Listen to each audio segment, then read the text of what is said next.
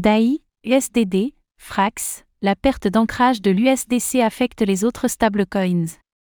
La chute de l'USDC à 0,9 dollars a entraîné avec elle d'autres stablecoins du marché.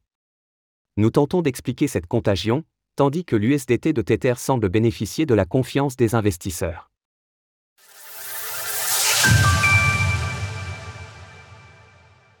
L'USDC entraîne d'autres stablecoins avec lui. Avec l'actuelle perte d'ancrage au dollar de l'USDC, d'autres stablecoins du marché sont actuellement dans le rouge.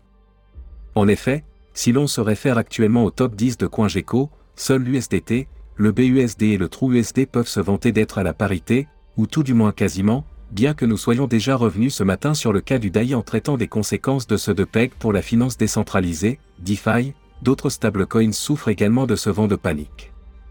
Par ordre de capitalisation, nous pouvons nous arrêter sur le cas du Frax parmi ces chutes notables. Le Frax fonctionne de manière hybride, combinant une technologie algorithmique à la collatéralisation. Une part de ses réserves étant de l'USDC, cela a suffi pour déclencher l'aversion au risque des investisseurs et bousculer le prix du stablecoin, si bien que le Frax s'échange lui aussi à 0,9 dollars environ. Sur l'exchange décentralisé, DEX, Curve, CRV, si la poule de liquidité Frax baroblique USDC bénéficie d'un équilibre relatif, ce n'est plus le cas de la poule Frax baroblique DAI USDC USDT. Et pour cause, sur une valeur totale verrouillée, TVL, de près de 424 millions de dollars, elle est représentée à près de 89% par ce stablecoin, ce qui impacte fortement sa liquidité. Écoutez cet article et toutes les autres actualités crypto sur Spotify. Le curieux cas de l'USDD et la résilience de l'USDT. Parmi tous les stablecoins en difficulté, l'USDD de l'écosystème Tron, Tron, subit lui aussi une perte d'ancrage notable, 0,953 dollars.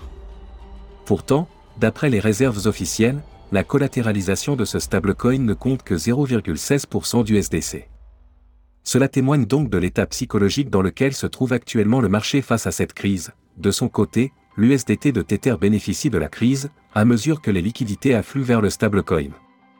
Notons également qu'au même titre que Paxo, Tether a indiqué n'avoir aucune exposition à Silicon Valley Bank, SVB, toutefois, précisons que si dans ses rapports d'audit, Circle précise le nom des établissements bancaires chez qui se trouvent ses réserves, ce n'est a priori pas le cas de Tether. Quoi qu'il en soit, le marché est actuellement dans un état de panique, avec des réactions surdimensionnées par rapport aux informations disponibles publiquement, près de 9% des réserves de Circle sont bloquées chez SVB. Cela justifie donc le prix actuel de l'USDC, mais n'explique pas pleinement la contagion à tous les autres stablecoins sur le plan fondamental. Il conviendra cependant de rester prudent, et de ne pas prendre des risques inutiles. En effet, le marché nous a déjà montré plusieurs fois en l'espace d'un an que des événements impossibles pouvaient se produire. Malgré tout, il y a fort à parier que cette crise sera riche d'enseignements et qu'elle permettra à l'écosystème d'en ressortir grandi une fois la tempête passée.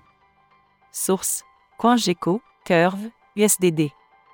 Retrouvez toutes les actualités crypto sur le site cryptost.fr.